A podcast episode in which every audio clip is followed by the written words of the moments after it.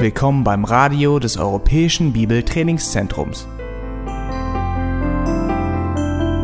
Unser Anliegen ist, dass der folgende Vortrag Sie zum Dienst für unseren Herrn Jesus Christus ermutigt.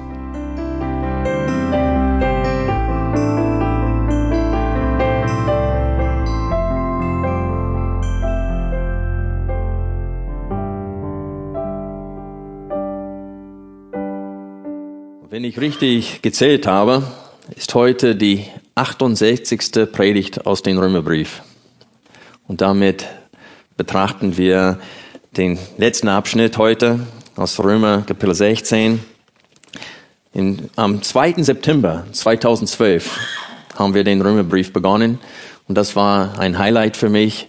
Ich hatte immer wieder diesen kostbaren Brief, weil ich ihn so kostbar finde, nach hinten geschoben, weil ich dachte, Tim, dein Deutsch ist noch nicht so weit. Warte, bis dein Deutsch besser wird, bis du diesen Brief verkündigst. Ich mache immer noch Fehler, aber ich bin froh, dass wir am 2. September 2012 mit diesem kostbaren Brief begonnen haben und heute dürfen wir das Schlusswort betrachten. Ich möchte euch bitten, mit mir vorher aber zu beten. Vater im Himmel, wir danken dir für, für diesen kostbaren Brief. Und wir möchten bitten, Herr, dass auch beim Betrachten des Schlusswortes, dass unsere Herzen so bewegt werden, dass wir wie Paulus, der zweimal in diesem Brief im Lob dir gegenüber ausgebrochen ist, dass er sich nicht zurückhalten konnte, dich zu loben und zu preisen für deine Größe, für die Größe deiner Rettung, für die Größe deiner Gnade. Herr, ich bete, dass diese Botschaft, das Evangelium und dein Geheimnis, das früher nicht geoffenbart wurde, aber jetzt geoffenbart worden ist, Herr, ich bete, dass wir uns stärken lassen durch die Betrachtung deines Evangeliums. Und wir beten, Herr, dass du zu allen Herzen sprichst heute, dass wir innerlich bewegt werden, dir die Anerkennung und den Lob zu geben, denn diese stehen dir zu. In Jesu Namen bitten wir dich darum, Herr. Amen. Wir wollen Römer 16 aufschlagen und wir betrachten die Verse 21 bis 27. Ich lese diesen Abschnitt vor. Es grüßen euch Timotheus, mein Mitarbeiter, und Lucius und Jason und Sosipater, meine Verwandten. Ich, Tertius, der ich den Brief geschrieben habe, grüße euch im Herrn. Es grüßt euch Gaius, mein und der ganzen Gemeinde Wirt. Es grüßen euch Erastus, der Schatzmeister und der Brüder Quartus. Und in der Schlachtübersetzung wird Vers 20 nochmal hier wiederholt, oder das Schlusswort von Vers 20, nämlich, die Gnade unseres Herrn Jesus Christus sei mit euch. Und dann lesen wir ab Vers 25 weiter. Dem aber, der euch zu stärken vermag nach meinem Evangelium und der Predigt von Jesus Christus, nach der Offenbarung des Geheimnisses, das ewige Zeiten hindurch verschwiegen war. Jetzt aber offenbar und durch prophetische Schriften nach Befehl des ewigen Gottes zum Glaubensgehorsam an alle Nationen bekannt gemacht worden ist. Dem allein weisen Gott durch Jesus Christus. Ihm sei die Herrlichkeit in Ewigkeit. Amen. Zuerst möchte ich die Größe betrachten in den Versen 21 bis 23. Hier in diesen Versen gewinnen wir noch einmal einen Einblick in die Brüderliebe und Zusammenarbeit für die Förderung des Evangeliums. Wir hatten in den ersten 16 Versen gesehen, welche warme Grüße Paulus an Verwandten und Freunde und Bekannten in Rom äh, ausgerichtet hatte. Und jetzt lässt er seine Mitarbeiter ihre Größe weitergeben. Und wir sehen unter denen, dass Tertius äh, den Brief geschrieben hatte. Und auch hier sehen wir, wie vielfältig der Dienst äh, an der Förderung des Evangeliums ist. Es ist nicht nur das Predigen des Wortes. In diesem Fall hat einer diesen Brief, den Paulus diktiert hatte, niedergeschrieben. Und das war ein großer Dienst auch für Paulus, denn wir wissen anhand von anderen Bibelstellen, dass er schwache Augen hatte und das Schreiben fiel, ihm schwer. Und dieser liebe Brüder hat diesen Brief dann für ihn geschrieben. Also bis in der heutigen Zeit grüßen wir einander und wir lassen grüßen. Wir nehmen Grüße mit, wenn wir auf Reisen gehen und wir grüßen anderen in anderen Gemeinden. Und wir tun das nicht, weil es gute Sitte ist, sondern weil wir alle zum Familien Gottes gehören und wir haben einander ganz herzlich lieb. Und diese, diese paar Verse hier geben uns einen Einblick nochmal in diese herzliche Liebe, die die Geschwister damals zueinander hatten. Und wir hoffen, dass diese Liebe auch unter uns vorhanden ist und wiedergespiegelt wird. Also wenn ihr reist, nimmt liebe Grüße mit. Gut. Und Rimson und Ellen, habt ihr liebe Grüße mitgebracht? Sicherlich. Schön, dass auch hier wieder unter uns seid. Sieben Jahre sind sie jetzt wieder in Amerika und wir freuen uns, dass ihr zum Besuch seid. Jetzt wollte ich die Grüße weitergeben. Das ist ein Beispiel von dem, was wir gerade gelesen haben hier in diesem Text. Nimmt Grüße mit, wenn ihr nach Hause fährt. Obwohl wir mehr Zeit mit den Versen 21 bis 24 nehmen konnten, möchte ich die Zeit nehmen für das Schlusswort, für die Verse 25 bis 27. Denn in diesen drei Versen beendet Paulus diesen zweiten praktischen Teil des Briefes. Und wie er den ersten äh, theologischen Teil, das heißt die Kapitel 1 bis 11, mit einem Lobpreis an Gott beendet hatte, auch diesen zweiten Teil, Kapitel 12 bis 16, endet er mit einem Lobpreis an Gott. Und ich möchte, dass wir genügend Zeit haben dafür. Wenn ihr jetzt auf dem Bildschirm achtet, habe ich den Text schematisiert, damit ihr den Inhalt besser sehen könnt und einordnen könnt, damit wir den Gedankenfluss des Paulus in diesem Text besser sehen könnt. Ich habe einfach dabei die Satzteile unter dem Bezugswort äh, gerückt, damit ihr die Beziehung der Worte in diesem Satz sehen könnt. Also alle drei Verse ist ein Satz. Äh, nicht nur in der Urschrift, sondern auch in unseren deutschen Übersetzungen. Und man sieht hier äh, wenn wir ein paar Beobachtungen machen, dass es geht um Anbetung Gottes. In Vers 25 steht dem aber und dann in Vers 27 beginnt Paulus nochmal da, wo er aufgehört hatte, dem allein weisen Gott. Also wir sehen hier, dass Paulus ein Lob an Gott aussprechen will und er sagt uns, wem die Ehre gebührt durch Jesus. Wenn wir den mittleren Teil des Satzes weglassen, dann liest das Schlusswort so. Dem aber, der euch zu stärken vermag, dem allein weisen Gott, sei die Herrlichkeit durch Jesus Christus in Ewigkeit. Amen. Seht ihr, das alles andere ist Information, das dazwischen gefügt wird. Aber dieser Befehl ist einfach, dem aber, der euch zu stärken vermag, dem allein weisen Gott sei die Herrlichkeit durch Jesus Christus in Ewigkeit. Amen. Also darum geht es in diesem Abschnitt. Paulus schließt diesen Brief mit einem Lob an Gott und sagt aus, dass Gott allein würdig ist, die Ehre zu empfangen. Und er beschreibt Gott hier als der ewige Gott und als der allein weise Gott. Es gibt keinen Gott wie unser Gott. Der ist der Einzige, der weise ist und der ist der Einzige, der ewig ist. Und das wollte ich jetzt mit euch beobachten, die Betonung auf Ewigkeit in diesem Abschnitt. Seht ihr das da? In jedem Vers wird dasselbe Wort in der Urschrift betont, das seit ewigen Zeiten verschwiegen war. Und dann in Vers 26 des ewigen Gottes. Und dann in Vers 27, dass wir Gott bis in alle Ewigkeit loben und ehren sollen. Ihm gebührt die Ewigkeit, äh, die Ehre und Herrlichkeit durch Jesus Christus in alle Ewigkeit. Paulus wollte in diesem Abschnitt den Inhalt des gesamten Römerbriefes zusammenfassen und auf den Punkt bringen. Es geht um Gottes Plan von Ewigkeit zu Ewigkeit. Und das ist der Titel der heutigen Predigt, von Ewigkeit zu Ewigkeit. Dieser Plan dieser Heilsplan Gottes war ein Geheimnis seit ewigen Zeiten, aber jetzt durch den ewigen Gott wurde dieser Plan geoffenbart, so dass Gott die Ehre für alle Ewigkeit für seine Gnade empfange. Also die Betonung auf Ewigkeit in diesem Abschnitt ist eine Zusammenfassung der gesamten Heilsgeschichte.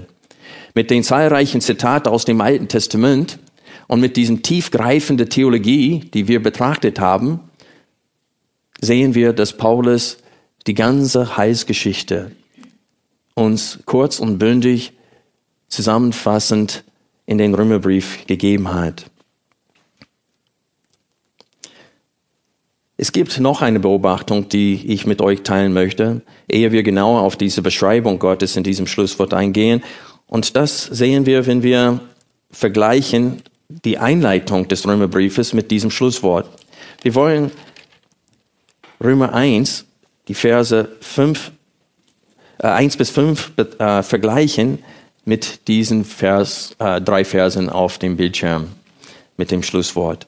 Das heißt, die ersten fünf Verse mit den letzten drei Verse. Ich lese jetzt vor aus der Schlachterübersetzung hier.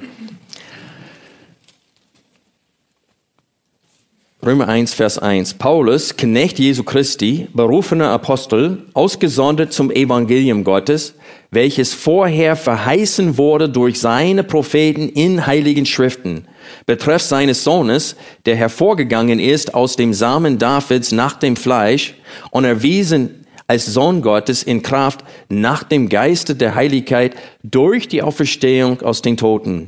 Jesus Christus, unser Herr durch welchen wir Gnade und Apostelamt empfangen haben, um für seinen Namen Glaubensgehorsam zu verlangen unter allen Völkern, unter welchen auch ihr seid, berufene Jesu Christi.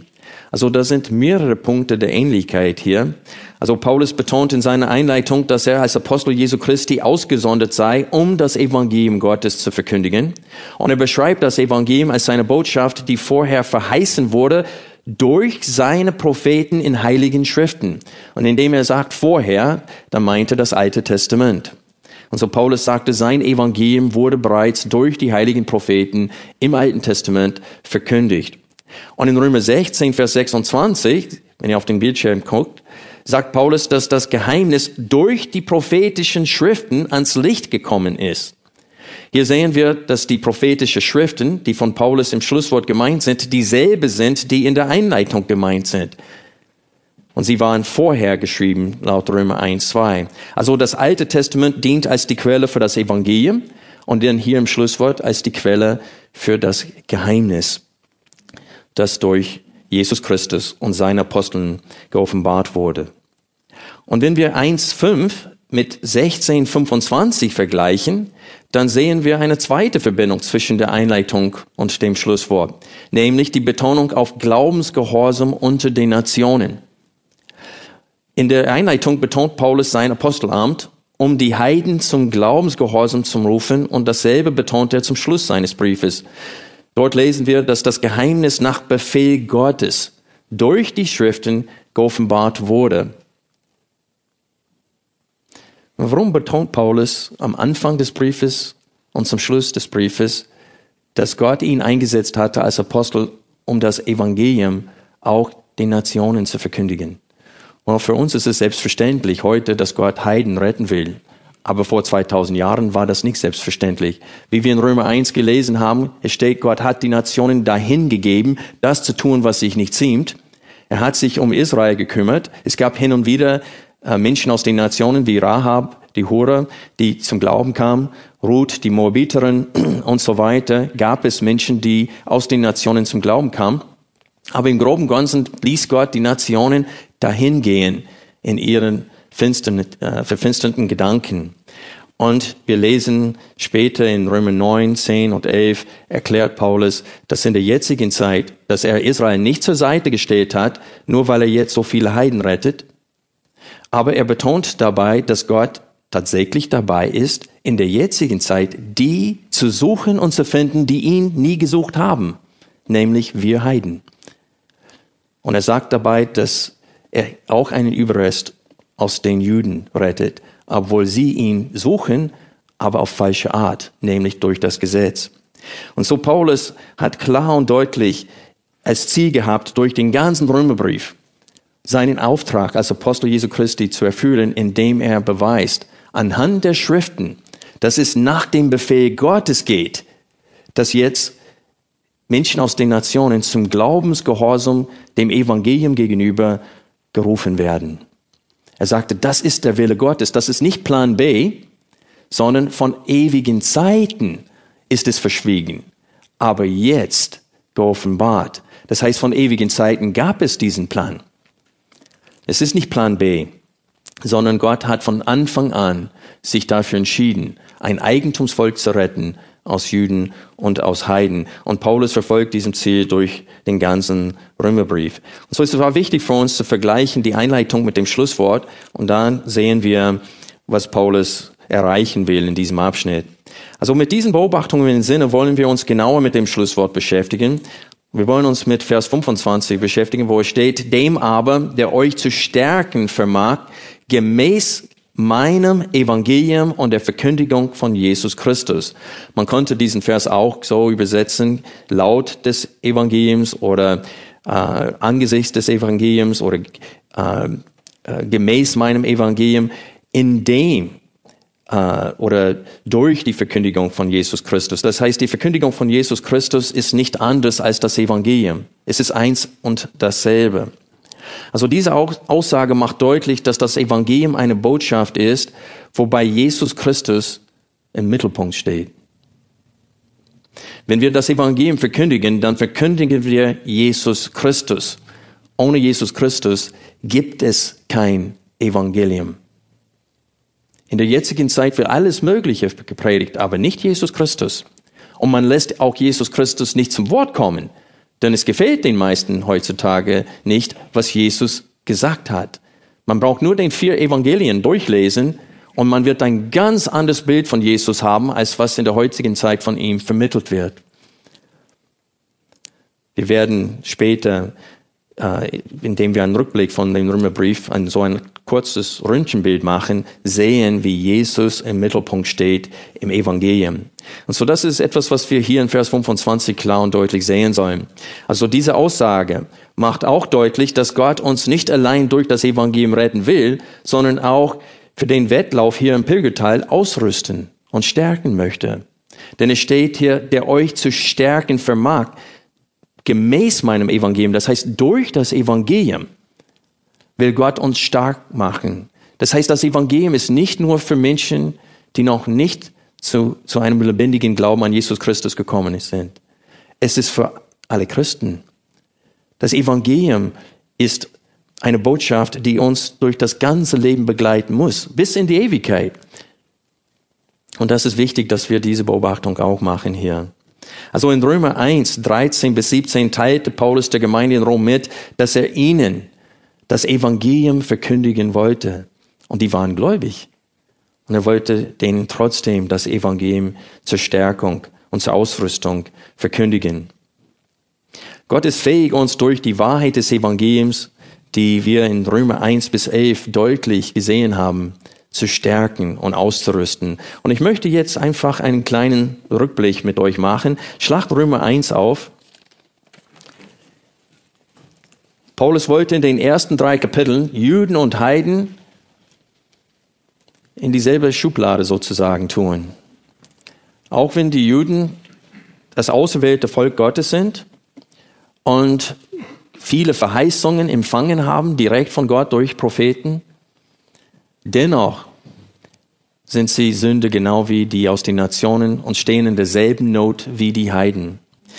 Und in Kapitel 1 fängt Paulus an mit den von den Juden vermeintlichen größte Sünde der Welt, nämlich die aus den Nationen, die die Schöpfung anbeten anstatt des Schöpfers. Und wir lesen in Kapitel 1, Vers 18, denn es wird geoffenbart Gottes Zorn vom Himmel her über alle Gottlosigkeit und Ungerechtigkeit der Menschen, welche die Wahrheit durch Ungerechtigkeit niederhalten, weil das von Gott Erkennbare unter ihnen offenbar ist. Denn Gott hat es ihnen offenbart.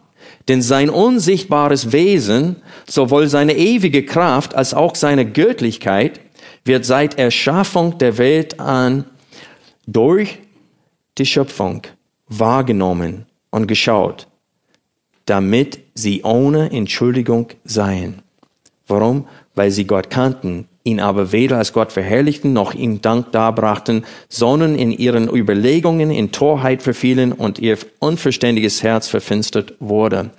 Und so was Paulus hier beschreibt, ist, dass Gott hat sich sehr viel Mühe gegeben, durch die Schöpfung seine Herrlichkeit, seine Größe, seine Allmacht darzustellen. Wir brauchen nur die Blumen anschauen, nur die Schmetterlinge, die Vögelarten, die Fischarten, egal wo wir hingucken.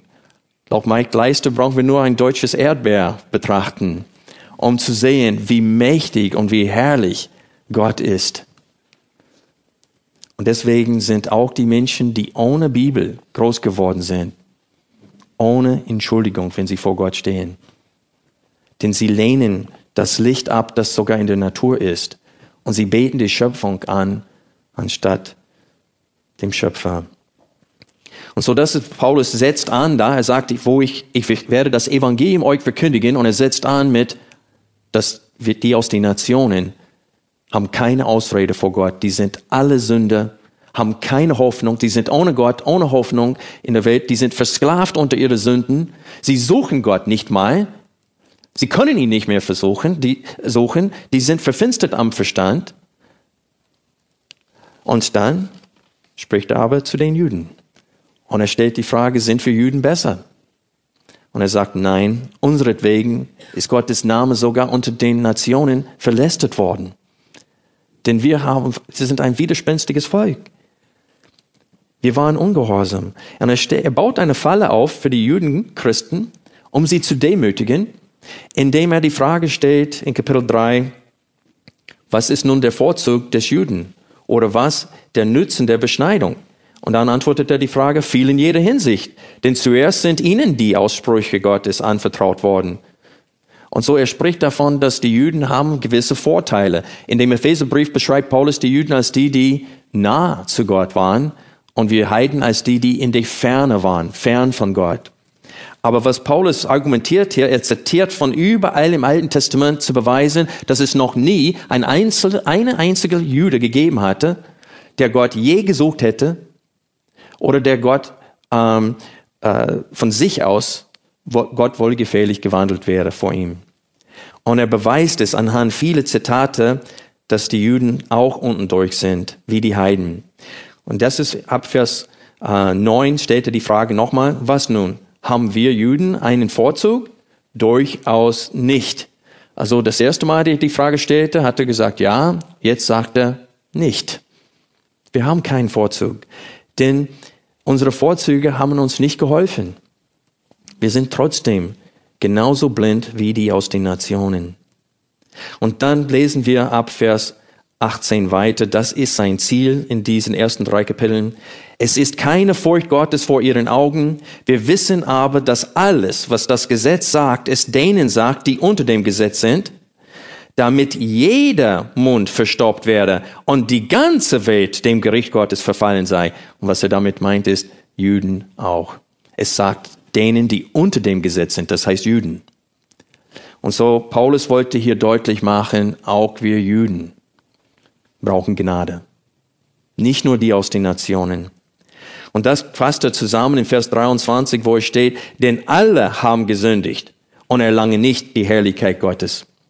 Was traurig ist aber in der jetzigen Zeit, dass viele ungläubige Menschen, ich sage, sie sind kirchengläubig, die sind getauft, die sind konfirmiert, sie zahlen Kirchensteuer, aber einen lebendigen Glauben an Jesus haben sie nicht.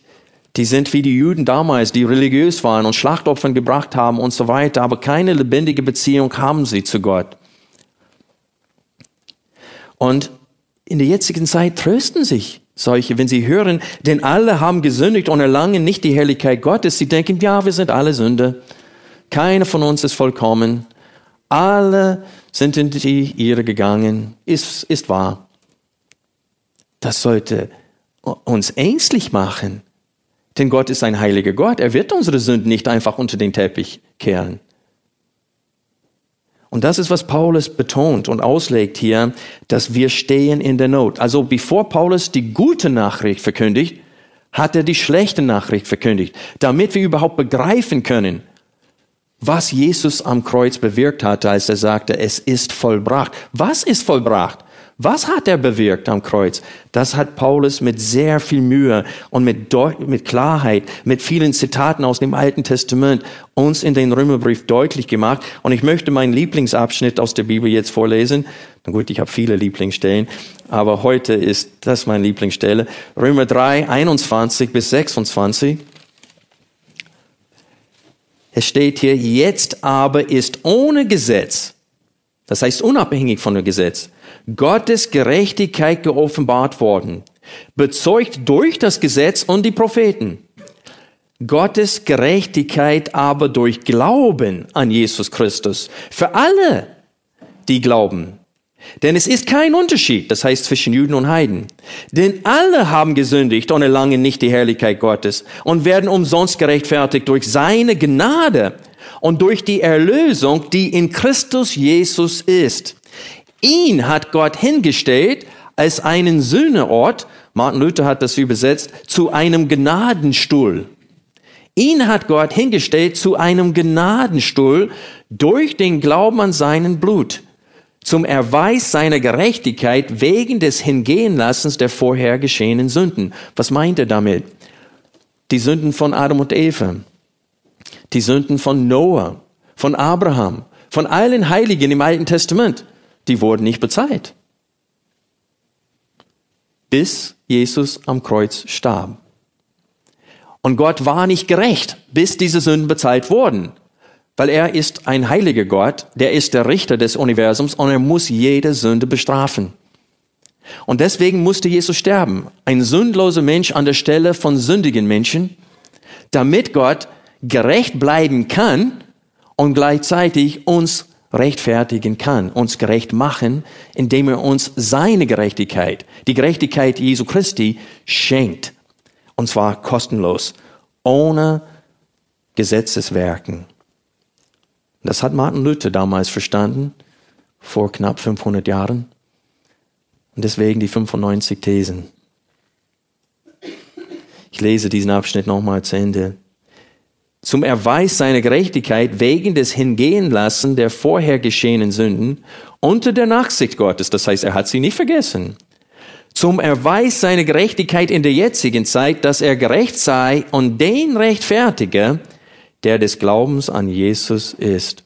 Also Paulus macht deutlich hier, dass wir allein aus Glauben, allein aus Gnade vor Gott gerecht werden und nicht durch gute Werke. Und deswegen hat Jesus gesagt, es ist vollbracht. Der Lohn der Sünde wurde bezahlt. Diese Rechnung hat Jesus am Kreuz gezeigt. Und wir haben im Schlusswort gelesen, dass wir gestärkt werden durch das Evangelium. Und wir sind gerade dabei, wir sind erst in Kapitel 3. Und spürt ihr diese Stärke schon? Also die Freude steigt auf, wenn wir nachsinnen über was Gott für uns getan hat. Und so stärkt Gott uns Gläubigen durch das Evangelium. Wir lesen weiter, wir lassen uns heute noch mehr stärken von Gott. Was bewirkte das Blut Jesu Christi am Kreuz, wenn wir an ihn glauben? Kapitel 5, Vers 1. Da wir nun gerechtfertigt worden sind aus Glauben, so haben wir Frieden mit Gott durch unseren Herrn Jesus Christus. Na, ist es in der heutigen Zeit vielen Menschen überhaupt nicht bewusst, dass Gott uns von sich selbst rettet. Gott rettet uns vor sich selbst, vor seinem gerechten Zorn.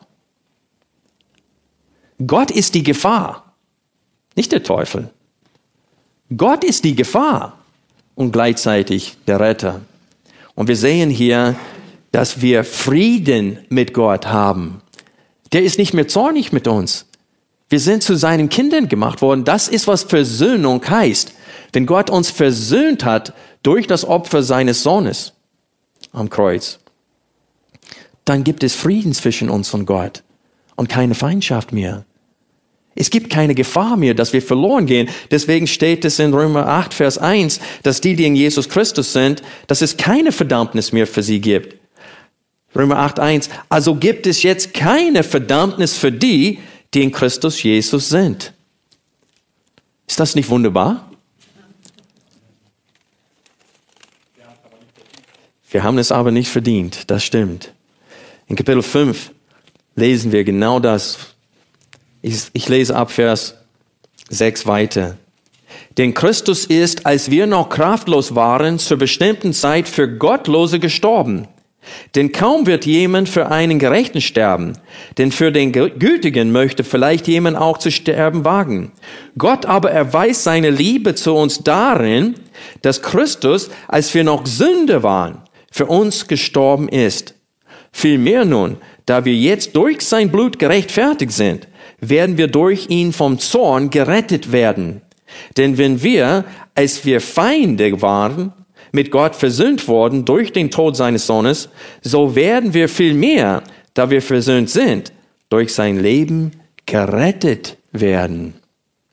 Freunde, deswegen ist Jesus Mensch geworden, deswegen ist er in die Welt gekommen, deswegen feiern wir Weihnachten und Ostern. Und nur deswegen. In Römer 8, 1 bis 4, Vers 1 habe ich schon gelesen.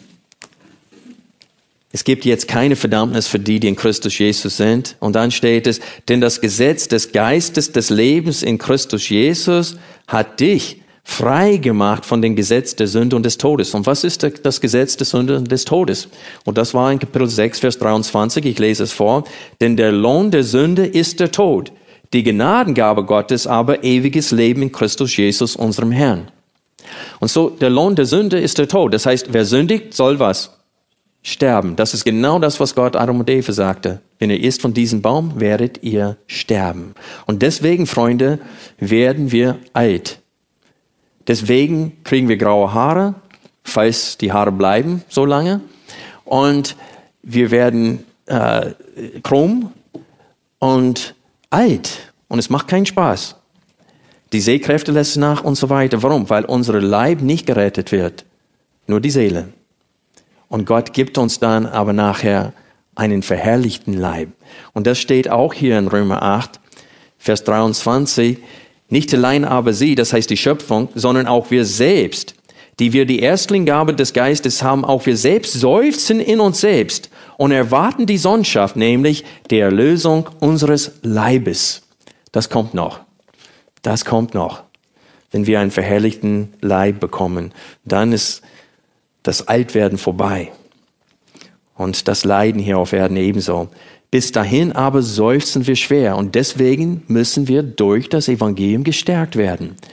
Deswegen sagt Paulus am Ende des Evangeliums, am Ende des Römerbriefes, dem aber, der euch zu stärken vermag, gemäß meines Evangeliums, was hier in diesen Kapiteln mit aller Deutlichkeit verkündigt wird.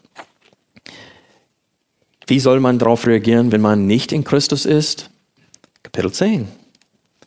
Es steht in Kapitel 10, ab Vers 8 folgendes. Das Wort ist dir nah in deinem Mund und in deinem Herzen. Das ist das Wort des Glaubens, das wir predigen. Nämlich, dass wenn du mit deinem Mund Jesus als Herrn bekennen und in deinem Herzen glauben wirst, dass Gott ihn aus den Toten auferweckt hat, du errettet werden wirst. Also, wenn einer unter uns heute ist, der nicht errettet ist, was muss er tun? Im Herzen glauben, dass Jesus Christus tatsächlich der Sohn Gottes ist, dass er am Kreuz für meine Sünde gestorben ist und dass er auferweckt wurde von Gott und dass er zu seiner Rechten sitzt jetzt und dass er wiederkommen wird um uns zu nehmen. Und es steht hier, wer, wer an die Person und das Werk Jesu Christi glaubt und das mit dem Mund bekennt, dass Gott ihn retten wird. Warum? Weil es gibt keine Ansehen der Person bei Gott. Ob man viel gesündigt hat oder in den Augen von Menschen wenig gesündigt hat, alle haben gesündigt. Und es steht hier, alle dürfen zu ihm kommen. Und ich liebe auch diesen Vers, Vers 11. Denn die Schrift sagt, jeder, der an ihn glaubt, wird nicht zu Schanden werden. Denn es ist kein Unterschied zwischen Jude und Grieche, denn er ist Herr über alle. Und er ist reich für alle, die ihn anrufen. Denn jeder, der den Namen des Herrn anrufen wird, wird errettet werden, egal was in deiner Vergangenheit geschehen ist. Egal wie viele Sünden du begangen hast. Gott vergibt sie alle. Er nimmt sie dir weg. Und das hat er bereits für uns getan, die wir an ihn gläubig geworden sind.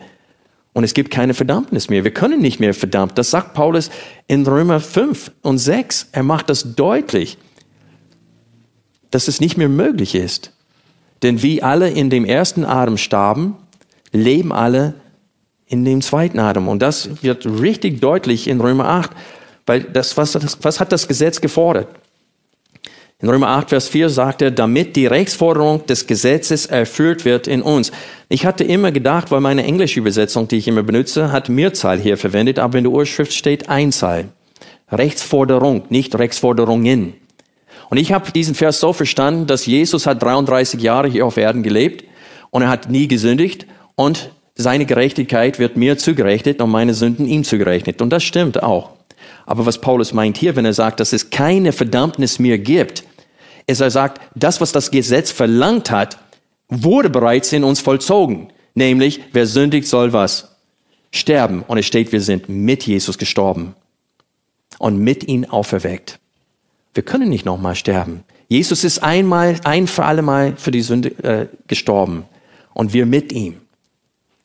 Wie alle in Adam durch diese eine Tat Adam sterben, leben alle in Christus durch seine eine gerechte Tat. Und so ist es wichtig, dass wir begreifen, dass diese Heil nicht verlierbar ist. Wir können aus diesem sicheren Standpunkt nicht verloren gehen. Und das ist ein starker Trost im Alltag, wenn wir immer wieder stolpern, wenn wir immer wieder sündigen und es nicht tun wollen. Das ist ein starker Trost, dass wir wissen, ich gehe jetzt nicht verloren deswegen. Natürlich sagt Paulus in Römer 6, was sollen wir nun sagen? Sollen wir weiter in der Sünde leben? Nur weil wir jetzt unter Gnade sind und nicht mehr unter Gesetz?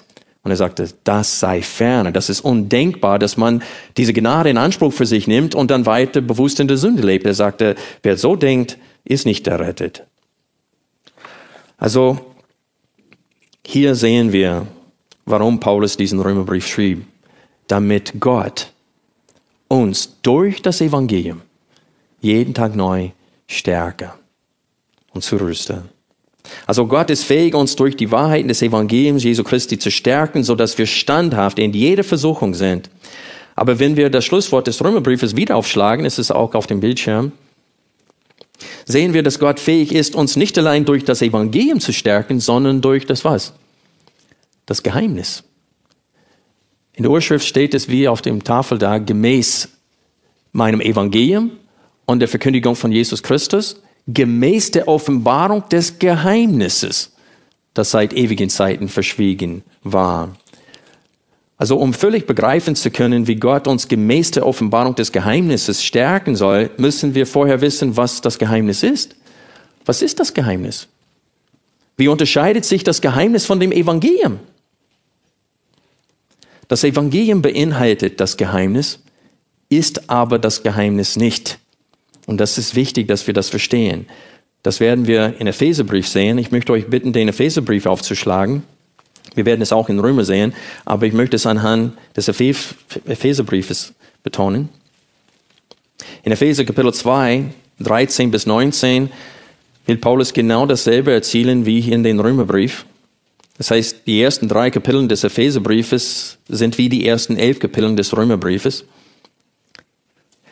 Epheser 2, Vers 13. Jetzt aber in Christus Jesus seid ihr, das heißt die Heiden, die ihr einst fern wart, durch das Blut des Christus nahe geworden. Denn er ist unser Friede. Er hat aus beiden, das heißt aus Juden und Heiden, eins gemacht und die, die Zwischenwand der Unzäunung, die Feindschaft in seinem Fleisch abgebrochen. Er hat das Gesetz der Gebote in Satzungen beseitigt um die zwei friedenstiftend in sich selbst zu einem neuen Menschen zu schaffen und die beiden in einem Leib mit Gott zu versöhnen durch das Kreuz, durch das er die Feindschaft getötet hat. Und er kam und hat Frieden verkündigt euch, den Fernen, das heißt die Heiden, und Frieden den Nahen, das heißt die Juden. Denn durch ihn haben wir beide durch einen Geist den Zugang zum Vater. So seid ihr nun nicht mehr Fremde und nicht Bürger, sondern ihr seid Mitbürger der Heiligen und Gottes Hausgenossen. Freunde, das ist das Geheimnis. Dass Gott es vorhat, nicht nur einen Überrest aus den Juden zu retten, sondern auch einen Überrest aus den Nationen. Das war das Geheimnis. Und wenn ihr weiterliest in, in Epheser 3, bringt Paulus es aus dem Punkt. Auf den Punkt. Kapitel 3, Vers 1. Deswegen bin ich, Paulus, der Gefangene Christi Jesu für euch, die Nationen. Ich habt doch wohl von, ihr habt doch wohl von der Verwaltung der Gnade Gottes gehört, die mir in Hinblick auf euch gegeben ist. Denn mir ist durch Offenbarung des Geheimnis zu erkennen gegeben worden, wie ich es oben kurz geschrieben habe. Beim Lesen könnt ihr meine Einsicht in das Geheimnis des Christus merken. Und hier kommt es. Er spricht hier wieder vom Geheimnis. Dass in anderen Geschlechtern den Söhnen der Menschen nicht zu erkennen gegeben wurde wie es jetzt seinen heiligen Aposteln und Propheten durch den Geist geoffenbart worden ist. Und hier kommt es, Vers 6. Die Nationen sollen nämlich Miterben und Miteinverleibte sein und Mitteilhabe der Verheißung in Christus Jesus durch das Evangelium. Seht ihr? Durch das Evangelium. Das Evangelium ist nicht das Geheimnis, aber das Evangelium bringt das Geheimnis am Licht. Jeder darf zu Jesus kommen, nicht nur die Juden. Und das ist die frohe Botschaft an uns aus den Nationen. Wir dürfen auch an den Messias der Juden glauben und gerettet werden. Das ist das Geheimnis. In Römer 11, Vers 25 betont Paulus, dass wir Heiden sollen nicht auf die Idee kommen jetzt, dass die Gemeinde Israel ersetzt hätte. Und er betont, dass es eine Vollzahl der Juden geben wird, genau wie es eine Vollzahl der, aus den Nationen. Und er sagt in Kapitel 11, Vers 25, denn ich will nicht, Brüder, dass euch dieses Geheimnis unbekannt sei, damit ihr nicht euch selbst für klug haltet. Das heißt, damit ihr Israel gegenüber nicht arrogant werdet. Verstockung ist Israel zum Teil widerfahren, nicht ganz, zum Teil. Ellen ist ein Beispiel davon. Sie ist auch Jude. Und wie Paulus über sich selbst sagt, in Römer 11, er sagt, denn ich selbst bin ein Jude. Ich bin selbst ein Beispiel, ein Beweis dafür, dass Gott Israel nur zum Teil verstockt hat. Er ist immer noch in der jetzigen Zeit dabei, Juden zu retten, sagt Paulus. Also werdet nicht arrogant Israel gegenüber, sagt Paulus hier. Und dann sagt er, Verstockung ist Israel zum Teil widerfahren, bis die Vollzahl der Nationen hineingekommen sein wird. Und so wir sehen hier nochmal das Geheimnis. Juden und Heiden, beide Empfänger und Teilhaber des neuen Bundes durch das Blut Jesu Christi. Und ihr wisst in der jetzigen Zeit nicht mehr, was für ein Vorrecht das ist. Das ist unser Problem. Wir haben vergessen, was Paulus in Epheser schrieb vor 2000 Jahren. Er sagte, ihr aus den Nationen wart ohne Gott und ohne Hoffnung in der Welt. Jetzt aber, sagt er, hat Gott es befohlen, angeordnet, wie es hier auf dem Bildschirm steht, durch prophetischen Schriften nach Befehl des ewigen Gottes zum Glaubensgehorsam unter allen Nationen. Gott hat es angeordnet, den Befehl gegeben. Matthäus 28, was steht ganz am Ende dieses Evangeliums? Geht in alle Welt und verkündigt das Evangelium. Macht alle Nationen zu Jungen Jesu Christi. Aber in Matthäus 10 war es beschränkt auf nur die Juden. Da hat er gesagt, geht nicht unter den Heiden, geht nur unter den verlorenen Schafen Israels. Aber Matthäus 28 geht in alle Welt und verkündigt. Freunde, dass Gott uns Heiden, die wir ihm den Rücken gekehrt haben, ihn nicht gesucht haben, voll in die Irre gegangen sind, dass er uns sucht und findet, das ist das Geheimnis. Wer die Auserwählungslehre und Vorherbestimmung Gottes hasst und meidet, meidet das Geheimnis. Die sind das Geheimnis. Gottes Vorsatz ist das Geheimnis. Was er sich vorgenommen hat, vor ewigen Zeiten zu tun, das ist das Geheimnis. Und wir sollen gestärkt werden, gemäß der Offenbarung dieses Geheimnis. Und wenn wir diese Lehre zur Seite schieben und verachten, verzichten wir auf das Geheimnis, wodurch wir gestärkt werden sollen. Denn es steht seit ewigen Zeiten verschwiegen, jetzt aber geoffenbart und bekannt gemacht worden ist durch prophetischen Schriften. Das heißt, Gott hat dem durch Jesus den Aposteln die Augen aufgetan, so dass sie das Alte Testament, die Prophezeiungen, die schon da waren, richtig verstehen konnten. Und deswegen Wenn wir Römer 15 nochmal aufschlagen, sehen wir, dass es bereits in dem Gesetz enthalten war, aber noch nicht ans Licht gebracht wurde, weil sie es nicht verstanden haben und nicht verstehen konnten, bis Gott es ihnen deutlich machte. Kapitel 15, Vers 6 damit ihr einmütig mit einem Munde den Gott und Vater unseres Herrn Jesus Christus verherrlicht. Deshalb nehmt einander auf, Juden wie Heiden, wie auch der Christus euch aufgenommen hat zu Gottes Herrlichkeit. Denn und jetzt zitiert er von überall im Alten Testament. Er zitiert von David, er zitiert von Mose, er zitiert von Jesaja. Denn ich sage, dass Christus ein Diener der Beschneidung, das heißt Juden, geworden ist, um der Wahrheit Gottes willen, um die Verheißungen der Väter zu bestätigen. Damit die Nationen aber Gott verherrlichen möchten, um der Barmherzigkeit willen, wie geschrieben steht. Darum werde ich dich bekennen unter den Nationen und deinem Namen Lob singen. Und wieder sagt er, seid fröhlich, ihr Nationen, mit seinem Volk. Und wieder, lobt den Herrn alle Nationen und alle Völker sollen ihn preisen. Und wieder sagt Jesaja, es wird sein die Wurzel Isaias.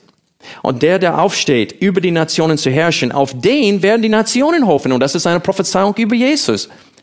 Und so Paulus benutzt das Alte Testament, um das Evangelium und das Geheimnis ans Licht zu bringen. Und wir sollen uns durch diese Botschaft stärken lassen boah, ich überlege, ob ich euch erbarmen soll und ein paar Seiten der Notizen zur Seite legen soll oder ob ich weitermachen soll. Ich hoffe, dass ihr es mir gönnt, da das die letzte Predigt aus dem Römerbrief ist, dass ich ein bisschen weitermachen darf. Ich weiß, dass für die, die vielleicht zum ersten Mal zum Besuch sind, ist, ihr denkt, dass ich ziele auf euch mit einem Schrottflint. Aber ist nicht der Fall. Ist nicht der Fall. Es ist einfach so reichhaltig, dieser Brief. Und mein Herz ist überwältigt von dem, was hier steht.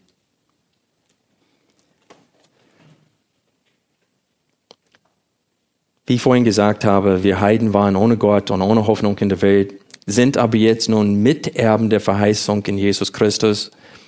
Auch wir wurden auserwählt und vorher bestimmt, Kinder Gottes zu werden. Und das ist das Geheimnis. Und wer diese Lehre verleugnet, verleugnet das Geheimnis. Denkt an die Sicherheit unseres Heils aufgrund des ewigen Planes Gottes. Und jetzt möchte ich noch einen kostbaren Abschnitt aus Römer mit euch lesen. Kapitel 8, 28 bis 29. Also wer diesen Abschnitt lesen kann und sein Herz nicht warm wird, etwas stimmt nicht mit dir.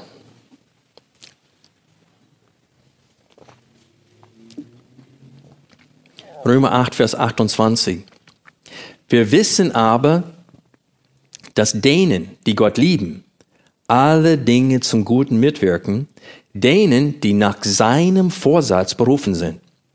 Denn die er vorher erkannt hat, die hatte auch vorher bestimmt, dem Bilde seines Sohnes gleichförmig zu sein, damit er der Erstgeborene sei unter vielen Brüdern. Die er aber vorher bestimmt hat, diese hatte auch berufen. Und die er berufen hat, diese hat er auch gerechtfertigt die er aber gerechtfertigt hat, diese hatte auch verherrlicht. Was sollen wir nun hierzu sagen? Wenn Gott für uns ist, wer gegen uns? Er, der doch seinen eigenen Sohn nicht verschont, sondern ihn für uns alle hingegeben hat, wie wird er uns mit ihm nicht auch alles schenken? Wer wird gegen Gottes auserwählte Anklage erheben? Gott ist es, der rechtfertigt. Wer ist der Verdammer? Christus Jesus ist es, der gestorben, ja noch mehr, der auferweckt, der auch zur Rechten Gottes ist, der sich auch für uns verwendet. Wer wird uns scheiden von der Liebe Christi? Bedrängnis oder Angst oder Verfolgung oder Hungersnot oder Blöße oder Gefahr oder Schwert? Wie geschrieben steht, um deinetwillen werden wir getötet den ganzen Tag, wie Schlagschafe sind wir gerechnet worden. Aber, das heißt mitten in diesem Leiden wegen des Glaubens, aber in diesem allen sind wir mehr als Überwinder durch den, der uns geliebt hat. Denn ich bin überzeugt, dass weder Tod noch Leben, weder Engeln noch Gewalten, weder Gegenwärtiges noch Zukünftiges, noch Mächte, weder Höhe noch Tiefe, noch irgendein anderes Geschöpf uns wird scheiden können von der Liebe Gottes, die in Christus Jesus ist, unserem Herrn. Amen. Freunde, Gottes Vorsatz ist das Geheimnis. Lass uns dadurch stärken. Zum Schluss wollen wir das Schlusswort des Römerbriefes nochmal lesen. Es ist auf dem Bildschirm. Dem aber, der euch zu stärken vermag, gemäß meinem Evangelium und der Verkündigung von Jesus Christus, gemäß der Offenbarung des Geheimnisses, das seit ewigen Zeiten verschwiegen war, jetzt aber geoffenbart und bekannt gemacht worden ist, durch prophetischen Schriften nach Befehl des ewigen Gottes zum Glaubensgehorsam unter allen Nationen dem allein weisen Gott sei die Herrlichkeit durch Jesus Christus in Ewigkeit. Amen. Also dieser letzte Teil, sei die Herrlichkeit durch Jesus Christus in Ewigkeit. Amen, ist fast Wort für Wort das, was Paulus am Ende von Kapitel 11 schrieb, wo er das Evangelium vollendete in seiner Verkündigung. Und so endet er auch diesen praktischen Teil des Briefes mit demselben Lob an Gott. Und er nennt ihn der ewige Gott, und er nennt ihn den allein weisen Gott. Was meint er damit? Well, schlagt das Schlusswort von Kapitel 11 auf.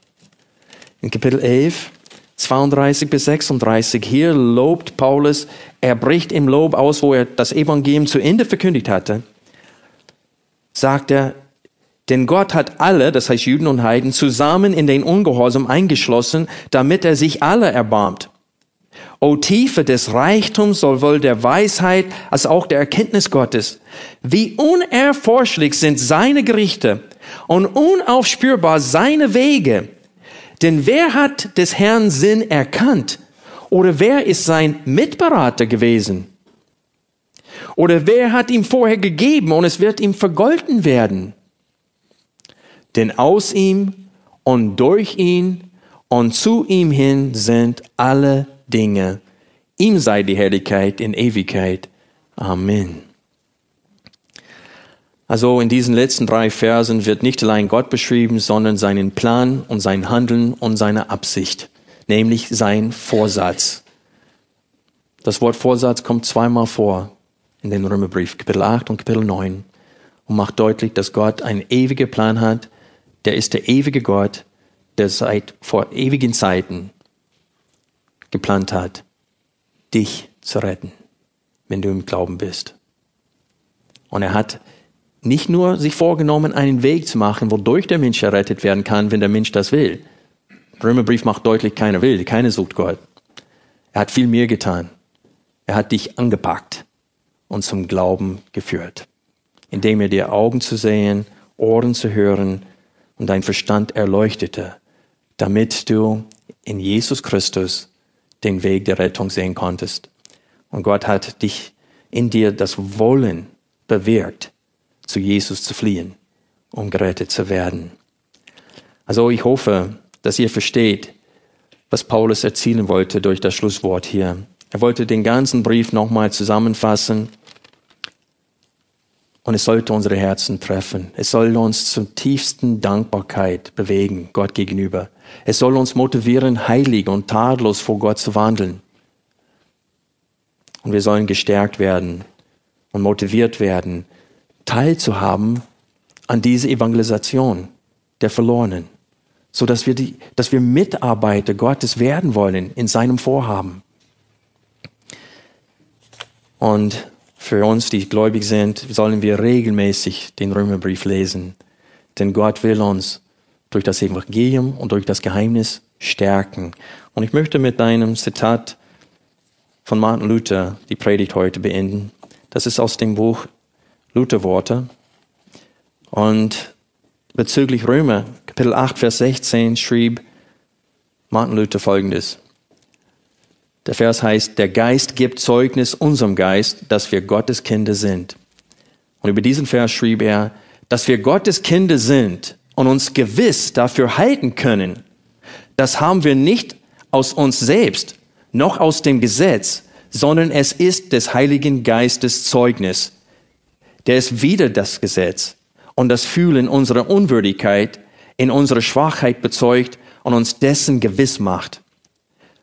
Das geht so zu, dass wir die Kraft des Heiligen Geistes, die er durchs Wort in uns wirkt, auch fühlen und empfinden und unsere Erfahrung mit Wort und Predigt übereinstimmt. Denn das, kann, denn das kannst du bei dir fühlen, wenn du in Not und Angst aus dem Evangelium Trost empfängst und damit Zweifel und Schrecken überwindest, dass dein Herz daraus schließen kann, dass du einen gnädigen Gott hast und du nun nicht mehr vor ihm fliehen musst, sondern in solchen Glauben ihn fröhlich anrufen kannst und von ihm Hilfe erwarten.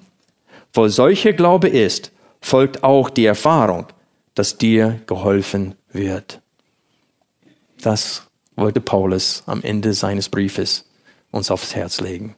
Lass uns beten. Wir stehen dazu auf.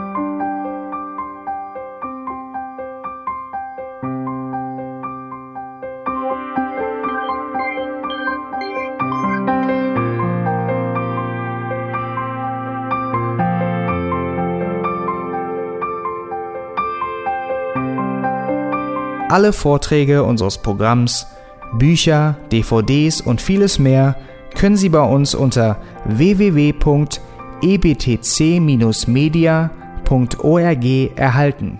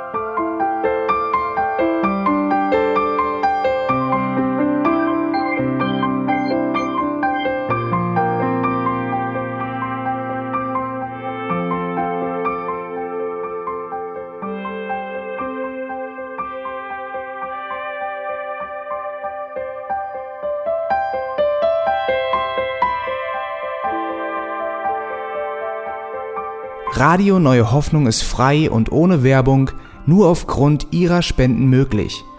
Wenn Sie weitere Informationen dazu finden möchten, wie Sie Radio Neue Hoffnung unterstützen können, besuchen Sie die Webseite www.rnh.de.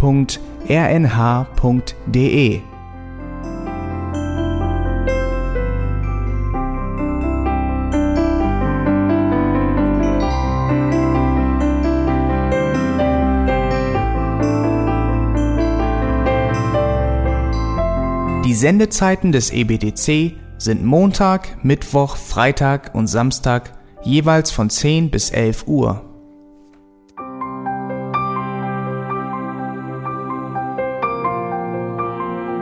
Sie finden uns im Internet unter www.auslegungspredigt.org. Eine E-Mail können Sie uns senden an radio@auslegungspredigt.org. Telefonisch erreichen Sie uns unter 0049 30 60 988 610. Unsere Postanschrift ist EBTC Havelländer Ring 40 in 12629 Berlin, Deutschland.